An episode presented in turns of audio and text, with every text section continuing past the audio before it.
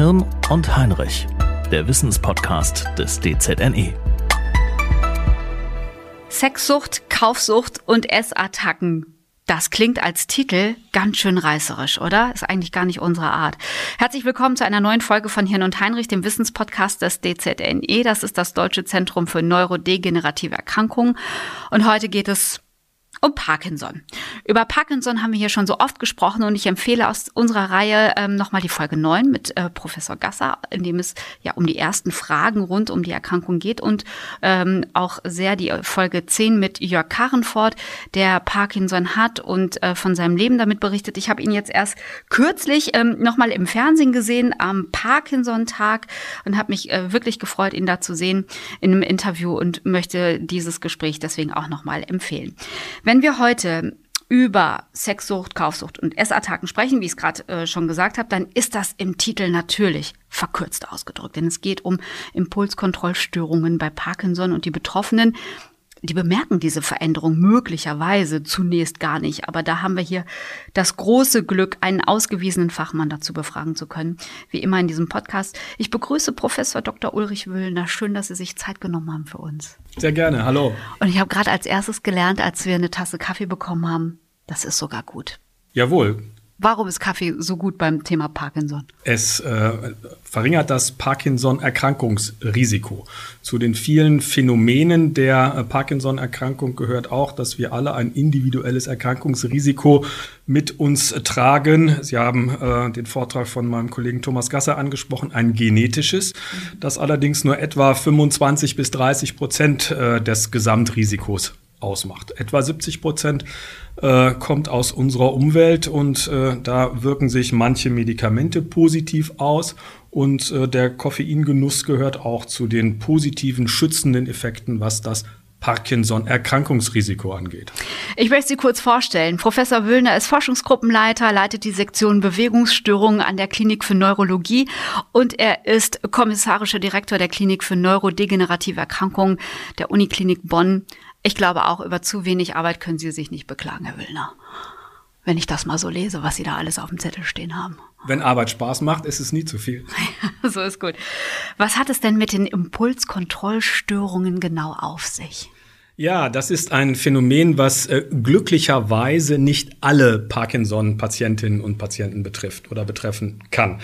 Ähm, die Häufigkeit wird auf äh, größenordnungsmäßig fünf, maximal zehn Prozent der ähm, Betroffenen geschätzt. Und es ist eine Störung, die äh, durchaus auch mit bestimmten Anti-Parkinson-Medikamenten in Verbindung gebracht werden kann. Mit Medikamenten einerseits, mit der Erkrankung und den schon angesprochenen Veranlagungen andererseits. Das wollen wir gleich auch noch vertiefen. Sie sagen, das äh, trifft nicht jeden. Wer kann es denn haben? Also ein höheres Risiko haben äh, tatsächlich jüngere Männer und äh, vor allen Dingen jüngere Männer, die schon in ihrer Vita durch eine bestimmte äh, Veranlagung aufgefallen sind, also die sozusagen Neuigkeiten suchen. Wenn wir uns Menschen ähm, betrachten, dann gibt es Menschen, die eine stärkere äh, Neugier aufweisen. Die Genetiker sprechen von Novelty Seeking, also äh, Neuigkeiten suchen und da eine besondere Befriedigung erfahren. Das sind Menschen, die dann auch besonders anfällig sind für die Spielsucht. Sie haben eben schon drei der wichtigen Impulskontrollstörungen genannt.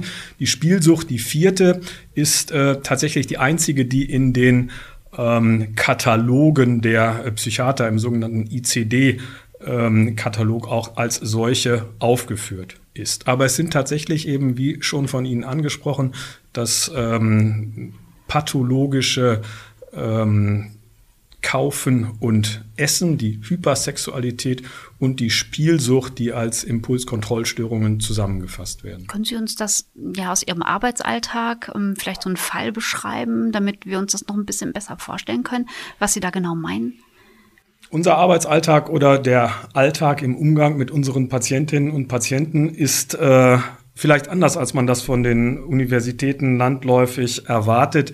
äh, ein durchaus äh, vertrauensvolles Umgangsverhältnis zu schaffen und auch eine langfristige Beziehung zu den Patientinnen und Patienten aufzubauen.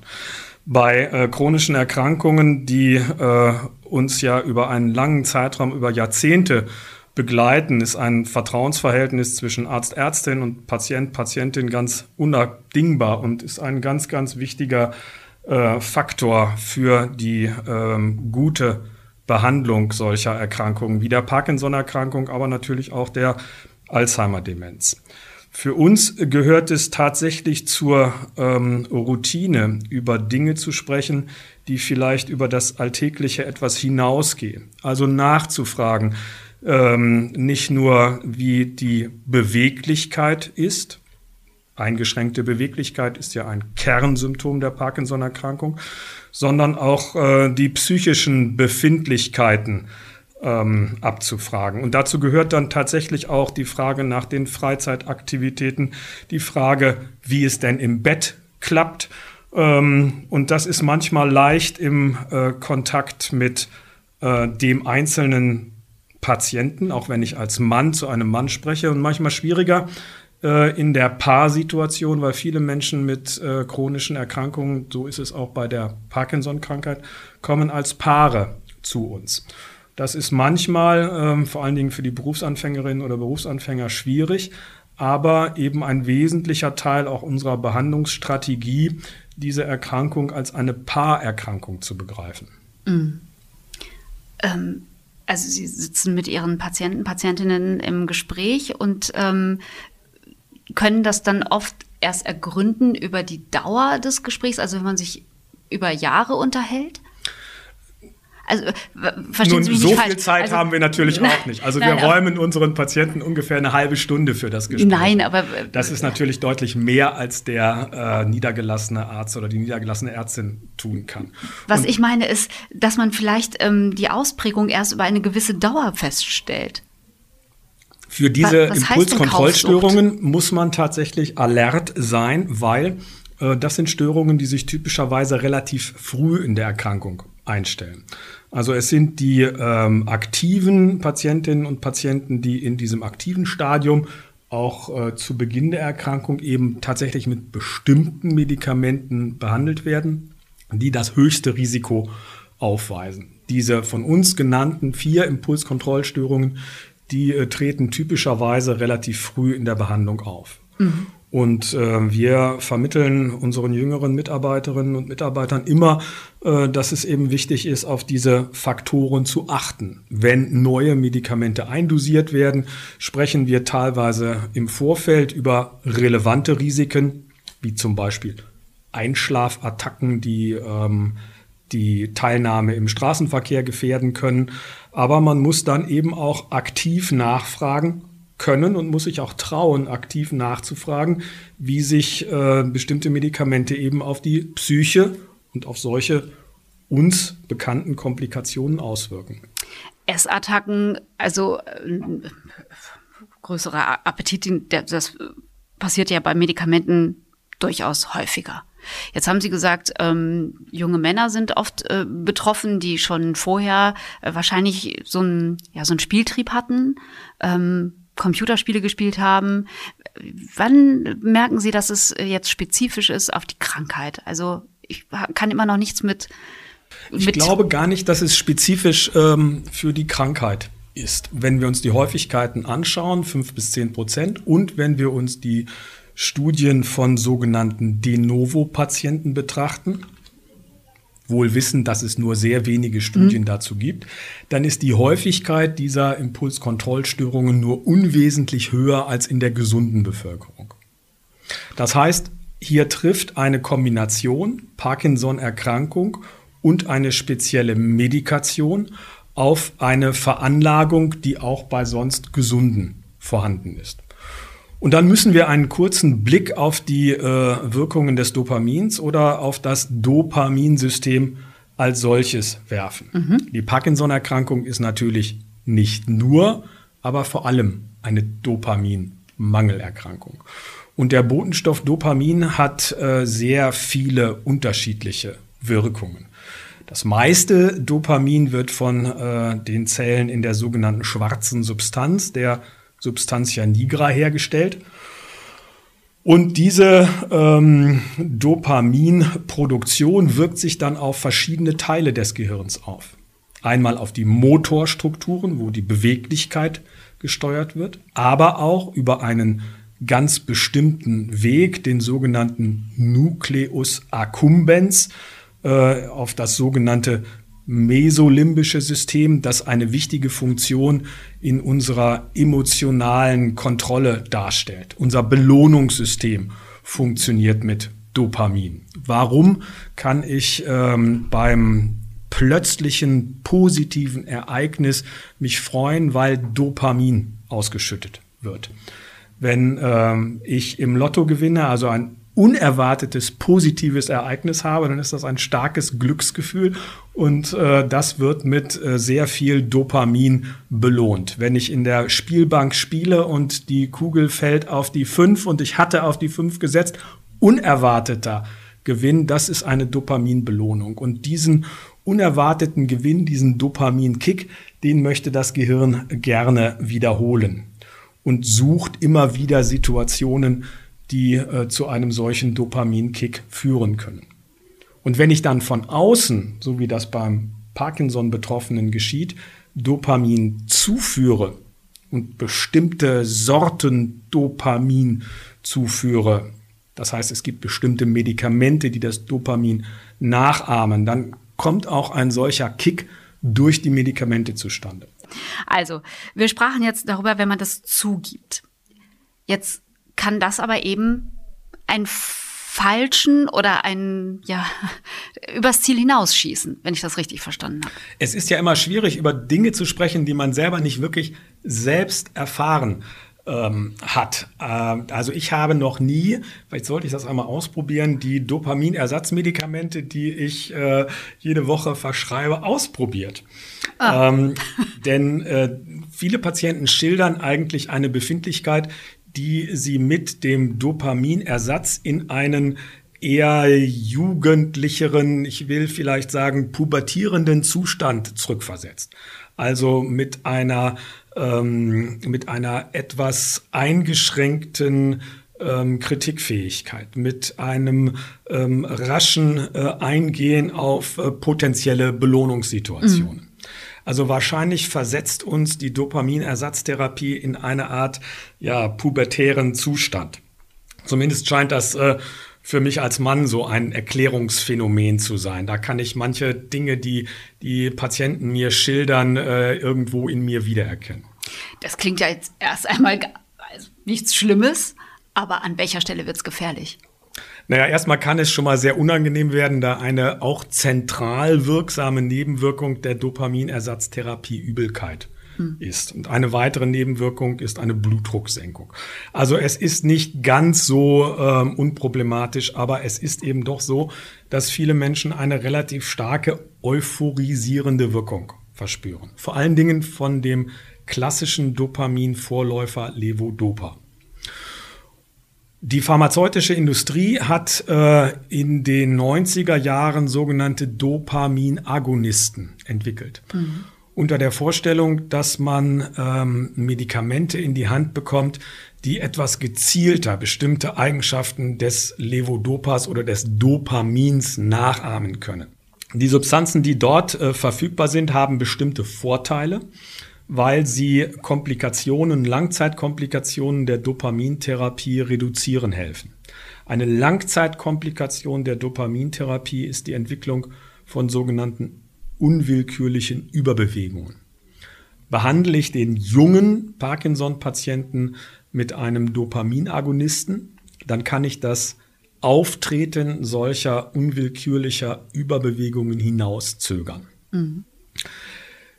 Diesen Vorteil erkauft man sich aber mit äh, gewissen Nachteilen, namentlich vor allen Dingen den von Ihnen äh, angesprochenen Impulskontrollstörungen. Mhm. Die meisten Dopaminagonisten, die heute noch verfügbar sind, stimulieren besonders sogenannte Dopamin-D3-Rezeptoren, die eine große Rolle auch in unserem Belohnungssystem spielen.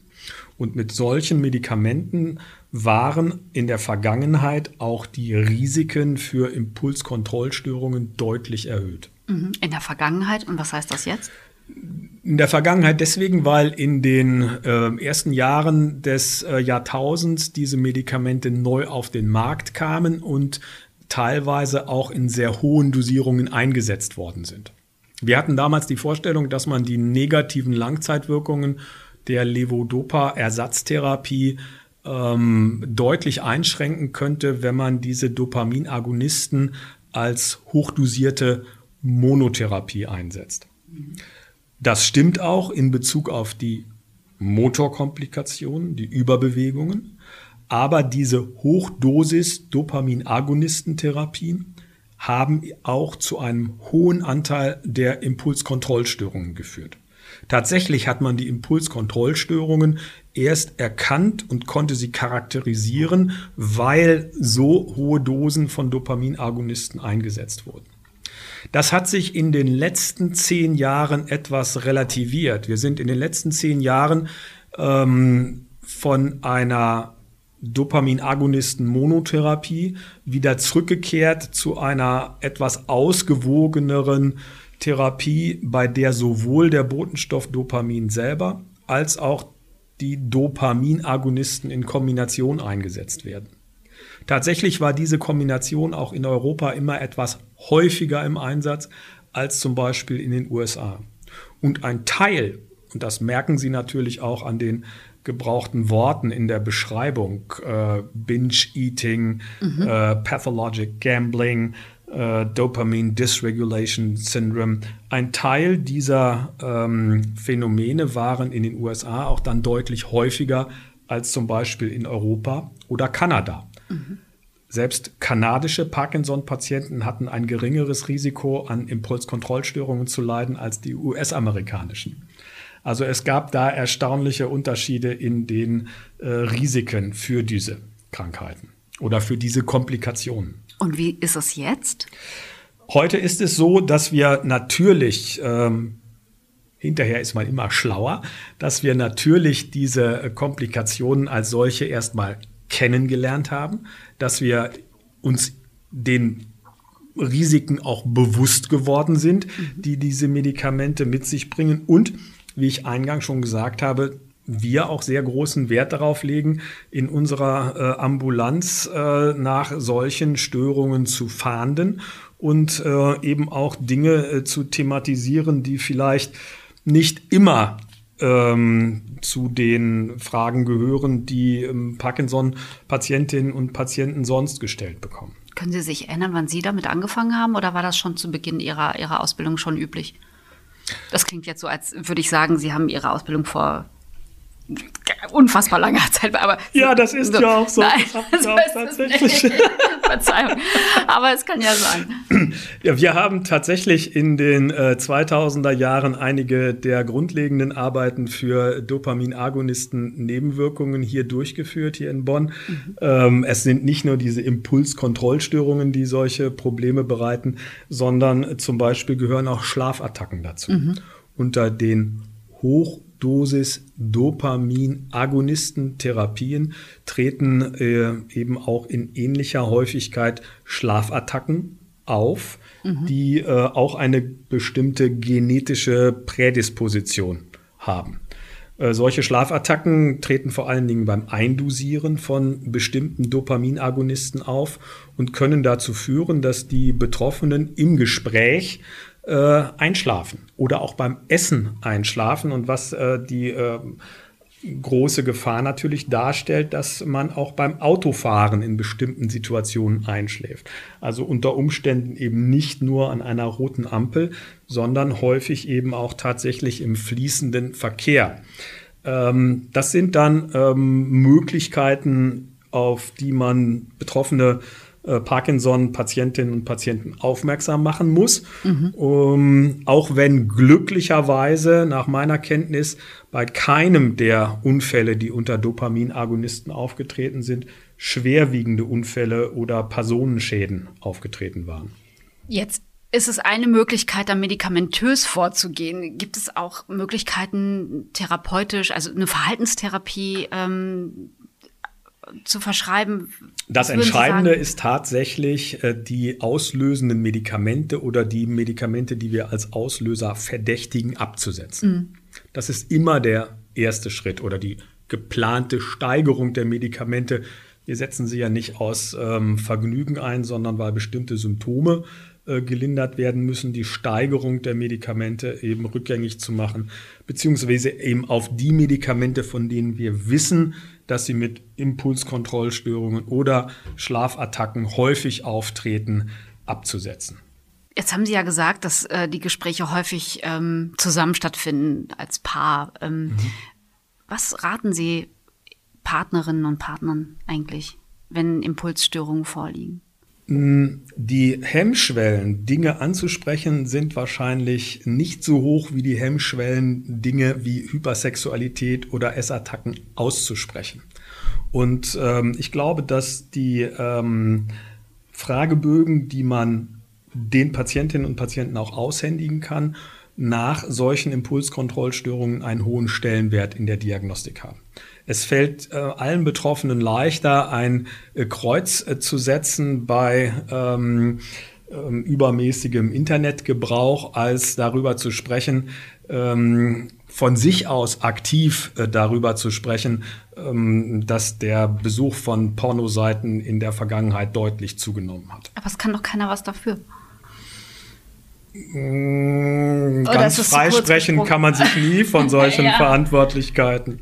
Und äh, das ist eben, ich habe es kurz angesprochen, ein Preis der dopaminergen ähm, Medikation, dass die Kritikfähigkeit und die Fähigkeit zur äh, Selbstbeschränkung, zur Selbstdisziplin geschwächt wird.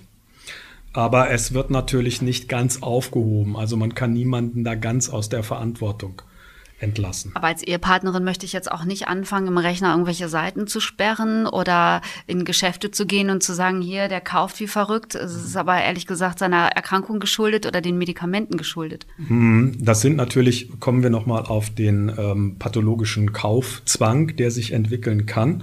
Ähm, gutes Beispiel, das ich äh, immer noch vor Augen habe, einer ähm, sehr differenzierten Rektorin, die ähm, immer wieder mit ähm, einem sehr stimmigen, ausgesprochen modernen Outfit in der ähm, Ambulanz erschien und ähm, erst nach geraumer Zeit, auch nachdem man sich ein bisschen besser kennengelernt hatte, wurde mir klar, da steckt mehr dahinter als nur das äh, gute Aussehen und das äh, geschmackvolle Kleiden, sondern sie berichtete dann von sich aus auch immer wieder, dass es ähm, ihr doch schwerfällt, in die Stadt zu gehen, ohne mit einem neuen Outfit zurückzukommen.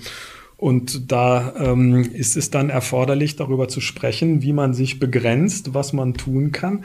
Und ähm, in ähnlichen Konstellationen, wo Partnerinnen oder Partner mhm. dabei sind, ist das äh, Sperren oder Wegnehmen der Kredit- oder ähm, eure Scheckkarte natürlich eine Möglichkeit.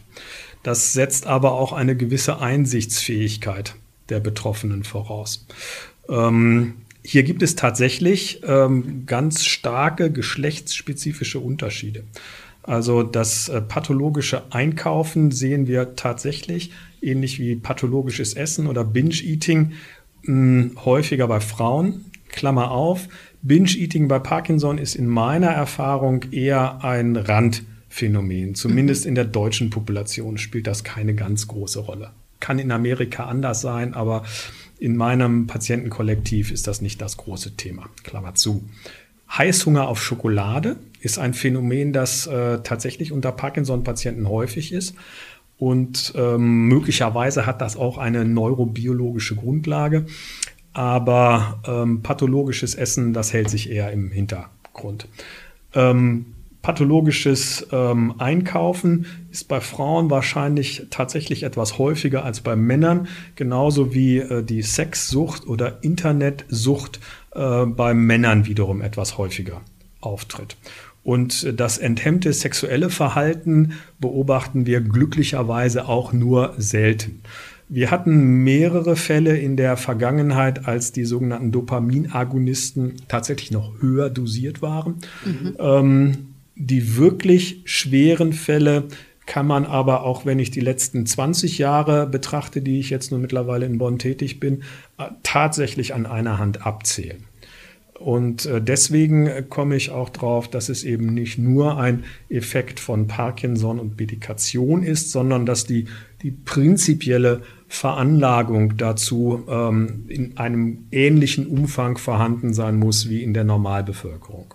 Ich erinnere mich jetzt an ein Gespräch mit äh, Professor Schneider, wo es um die frontotemporale Demenz ging und sie berichtete eben auch von Verhaltensauffälligkeiten bei Betroffenen. Lässt sich da eine Verbindung äh, ziehen oder bin ich auf dem Holzweg? Nein, der Weg ist äh, ein ganz solider, weil bei der frontotemporalen Demenz ja äh, der frontale Kortex oder der orbitofrontale Kortex, der eben gerade diese rationalen Kontrollfunktionen zu beinhalten oder zu beherbergen scheint, ähm, durch den degenerativen Prozess als solcher ausgeschaltet wird. Also es ist ein sehr schwieriges und schwerwiegendes äh, Phänomen.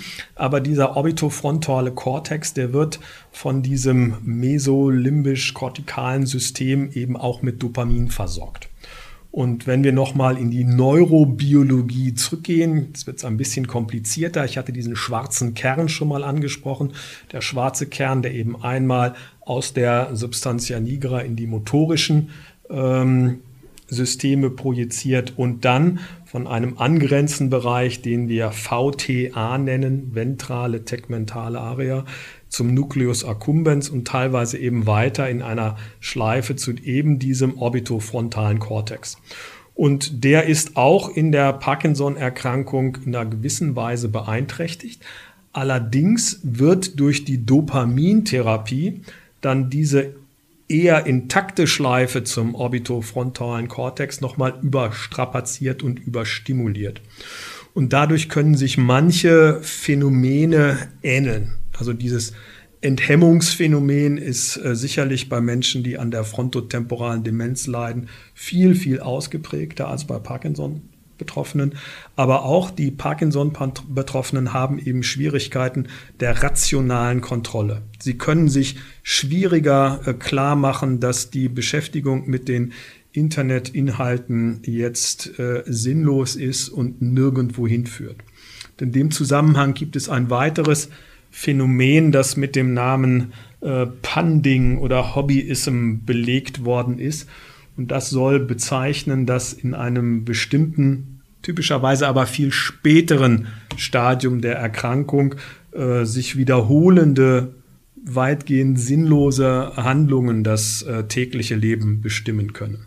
Also der ähm, Steuerberater, der, ähm, obwohl schon lange aus dem aktiven Betrieb ausgeschieden, anfängt, äh, die alten Mandantenvorgänge aus der Schublade zu holen und neu zu sortieren. Äh, der ähm, Handwerker, der das Schraubensortiment durchsortiert, Wobei das ich eigentlich auch noch mal tun müsste, fällt mir gerade ein. Das habe ich in den fragen, Osterferien also. versäumt. ähm, oder eben äh, tatsächlich auch die ähm, begnadete äh, Köchin, die ihre Rezeptsammlung zum 23. Mal sortiert. Aber das ist dann häufig ein Phänomen, was von den Partnerinnen und Partnern leichter berichtet wird. Das entpuppt sich im Gespräch dann häufig als etwas Pathologisches, wenn ähm, deutlich wird, na ja, jetzt äh, gehst du wieder in den Keller und äh, sortierst deine Rezeptsammlung und äh, es kommt doch nichts Neues dabei raus. Also der Partner oder die Partnerin erlebt ja in einer Lebensphase, wo man eigentlich Dinge gemeinsam machen möchte, Wann werden Parkinson-Patienten krank? Zur Pensionierungszeit typischerweise. Und ähm, ein Grund, äh, nicht alle Aktivitäten, die man sich in seinem Leben so vorstellt, auf die Zeit nach der Berufsausübung ähm, aufzuschieben. Das ist natürlich für den Partner oder die Partnerin eine herbe Enttäuschung. Die geplante Reise nach Fuerteventura fällt erstmal aus, weil der Partner oder die Partnerin erkrankt ist und das ganze Lebenskonzept wird durcheinander gebracht. Deswegen die ähm, schon erwähnte Paarerkrankung. Mhm. Und, äh, Aber das ist ja mit Verlaub bei, bei allen Erkrankungen das große Thema, oder? Warum? Ja, wir sterben ja nicht an Parkinson. Wir leben damit die nächsten 20, 25, 30 Jahre. Mm, mehr oder weniger gut. Bestimmt die ersten zehn Jahre mehr gut, aber ähm, der Krankheitsverlauf ist ja doch einer, der ähm, dann auch beeinträchtigen kann. Und äh, das ist für die Partnerschaft schon eine echte Herausforderung. Ähm, Krebserkrankungen sind umschriebener, definierter. Man ähm, hat ja heute bei vielen Krebserkrankungen gute Heilungschancen, kann in einem absehbaren, schwierigen Zeitraum sich dann vielleicht in einer stabilen Phase äh, wieder auf andere Dinge konzentrieren. Vielleicht verliert man auch die Partnerin oder den Partner. Ähm, die Parkinson-Patienten bleiben häufig zusammen und leiden gemeinsam. Und ähm, auch da komme ich nochmal auf die geschlechtsspezifischen Unterschiede zurück. Die Frauen beklagen sich häufiger über Apathie und Rückzugstendenzen ihrer Männer. Mhm. Das steht eigentlich ganz im Vordergrund. Depressive Verstimmung, Rückzugstendenz, weniger Aktivitäten mit äh, Freunden, weniger Freizeitaktivitäten. Ach nein, lass uns doch zu Hause bleiben. Hier ist es auch ganz gemütlich. Wir gucken noch ein bisschen Fernsehen. Dann kommt noch so ein gestörter Schlaf-Wach-Rhythmus dazu. Die Betroffenen schlafen auf dem Sofa ein. Also die Rückzugstendenzen sind vor allen Dingen im weiteren Verlauf der Erkrankung viel problematischer. Was auch oft mit Scham zu tun hat. Hm? Das, nee?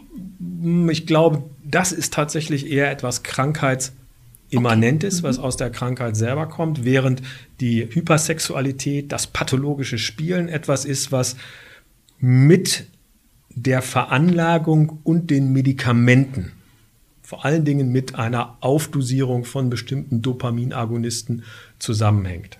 Oder vorsichtiger ausgedrückt ähm, zusammenhängen kann. Die Veranlagung muss da sein, aber die Medikamente müssen dazukommen, um es zu provozieren. Deswegen auch wichtig, auf solche mittlerweile bekannten Phänomene zu achten und äh, auch subtile Andeutungen im Gespräch, ähm, im Arzt-Patient-Gespräch herauszuhören und darauf zu reagieren. Herr Wöllner, Verzeihung, wenn ich da nochmal nachfrage. Ich habe immer noch nicht verstanden, ob man, ob man das wieder ähm, in den Griff kriegen kann. Das ist eine sehr gute Frage. Man kann es, wenn man es früh erkennt, abfangen, indem man die auslösenden Medikamente reduziert bzw. pausiert mhm. ähm, und durch andere ersetzt. Manchmal gelingt das nicht. Glücklicherweise sehr selten. Ähm, es gibt eben schwierige und komplizierte Fälle, bei denen sich die Betroffenen ein Stück weit auch der Behandlung entziehen ähm, entziehen wollen, entziehen müssen, weil sie aus dieser Kombination ähm, Krankheit, Sucht, Veranlagung möglicherweise und äh, eben Medikation äh, nicht herauskommen. So wie es auch ähm, Süchtige gibt, die äh, Heroinsüchtige, äh, Kokainsüchtige, die sich äh, von der Sucht Alkohol, ganz großes Problem, die sich von der Sucht lösen können, aber es gibt eben leider auch viele Menschen, die sich von der Sucht nicht lösen können. Aber Herr Wüllner, ich frage mich, ob das was mit der mangelnden Kritikfähigkeit zu tun hat, von der Sie ja auch sprachen, die auch mit einhergeht. Also mangelnde Kritikfähigkeit wird tatsächlich durch die Dopaminmedikamente mit bedingt und das macht es dann sehr, sehr schwierig, mhm. aus diesem Teufelskreis zu entkommen. Die ähm, Betroffenen können und wollen eben teilweise auf manche Medikamente nicht verzichten. Nochmal, der Anteil derjenigen, die einen sehr schweren Verlauf haben, ist glücklicherweise klein. Ja. Der Anteil, die eine mäßige Beeinträchtigung durch Hypersexualität oder pathologisches Spielen oder pathologischen Internetgebrauch haben, ist wahrscheinlich äh, in der Größenordnung 10 Prozent anzusiedeln. Ähm, und manchmal ist es, glaube ich, auch für die behandelnden Ärztinnen und Ärzte schwer zu erkennen, wo die Patienten wirklich stehen. Denn äh, da braucht es schon einen wirklich längeren und guten Kontakt zu den Betroffenen. Und ich komme nochmal auf das zurück, was wir eingangs gesagt haben. Das pathologische Spielen, die Hypersexualität sind eher Phänomene der frühen Patienten, mit denen man eben noch keine langjährige Arzt-Patient-Beziehung aufbauen konnte, die möglicherweise auch, weil sie gut informiert sind, äh, Ärztehopping betreiben und sich mit ähnlichen Problemen dann schnell mal äh, auch in einer anderen Ambulanz vorstellen oder bei einem anderen niedergelassenen Kollegen oder Kollegin. Und ähm, sich natürlich, ich komme nochmal auf die Suchtveranlagung zurück, die da auch bestimmt eine Rolle spielt, die sich eben wie andere Menschen, die nicht von der Zigarette lassen können oder die mit einer moderaten Alkoholabhängigkeit im täglichen Leben ganz ordentlich funktionieren. Umso wichtiger, dass Sie als, als Arzt klar nachfragen an der Stelle und das nicht ausblenden. Ganz wichtig, sehr gut, dass Sie das nochmal erwähnen. Das ist eben auch äh, in der Ausbildung ein ganz wesentlicher Aspekt, dass wir versuchen, allen Mitarbeiterinnen und Mitarbeitern zu vermitteln, dass man eben auch Dinge äh, ansprechen muss, die über die, ja, manchmal auch über die eigene Schamgrenze sozusagen hinausgehen. Das fängt ja schon damit an, dass wir nach der Verdauung fragen und äh, Essensgewohnheiten äh, thematisieren. Aber Sexualität ist eben nach wie vor ein heikles Thema und ähm, schwierig anzusprechen vor allen Dingen auch unter dem Aspekt der äh, aktuellen Diskussion MeToo. Wenn ich jetzt ein Gespräch führe mit äh, einer ähm, mit einem Mann um mit dem Einfachen anzufangen, ist das für mich als Mann natürlich ganz einfach äh, zu fragen, wie es denn im Bett läuft. Da kann ich über die Prostata-Problematik den Link ganz schnell treffen? Waren Sie denn beim Urologen? Gibt es eine Prostatavergrößerung? Und wie läuft es denn sonst so mit der Sexualität? Also das ist für mich im Männergespräch einfach. Ich stelle mir das schwierig vor, wenn ich vor Ihnen sitzen würde. Ja, ja. schwieriger. Würde ich ja nicht als beim zweiten oder dritten Kontakt, wenn wir uns gerade kennengelernt haben, danach fragen, wie denn so die sexuelle Befriedigung mit Partner oder ohne Partnerin ist. Mhm. Und deswegen komme ich auch nochmal auf die Fragebögen äh, zurück. Äh, die können uns schon helfen, ähm, solche Bedürfnisse besser einzuschätzen. Wir haben auch schon mal versucht, ganz einfache hm, Prioritätenlisten den Menschen in der Wartezone zu geben, wo sie ankreuzen konnten, was sind die Bereiche, über die wir gerne sprechen möchten, um dadurch einfach eine Brücke zu bauen und es klar zu machen. Ähm, das ist, glaube ich, eine Methode, die man noch intensiver anwenden sollte. Wie oft kommt es eigentlich vor, dass ähm, sich Partner oder Partnerinnen bei Ihnen nochmal melden, wenn das Gespräch vorbei ist eigentlich und sagen so, was ich Ihnen eigentlich noch sagen wollte? Das ist äh, ganz interessant. Das sind äh, Situationen, schön, dass Sie das fragen, die ich äh, im Laufe meiner ärztlichen Tätigkeit äh, gelernt habe, herbeizuführen. Ähm, Ach, Sie wünschen sich das Ja, eigentlich, das wünsche ich mir sehr. Also ich finde das immer gerade mit den Erfahrungen, die ich bei äh, Parkinson äh, gemacht habe, eben auch um solche Hemmschwellen zu reduzieren, ähm, kann ich ja zum Beispiel einen, wenn, wenn man das Glück hat, was glücklicherweise dabei häufig der Fall ist, dass die ähm, Betroffenen als Paare kommen.